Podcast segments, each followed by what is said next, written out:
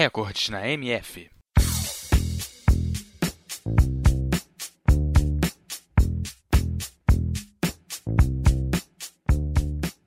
O Guinness Book, o livro dos recordes, é publicado todos os anos com uma coleção de recordes de todos os tipos, com situações reconhecidas internacionalmente em termos de natureza ou de façanhas humanas. Com temas completamente abertos, sem direcionamento de sua organização, o Guinness conta também com uma coleção de situações nada convencionais e algumas até engraçadas.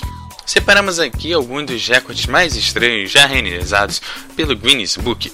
Dentre eles temos o maior número de marshmallows pegos com rachis. É, nem só para comida japonesa servem os palitinhos de madeira.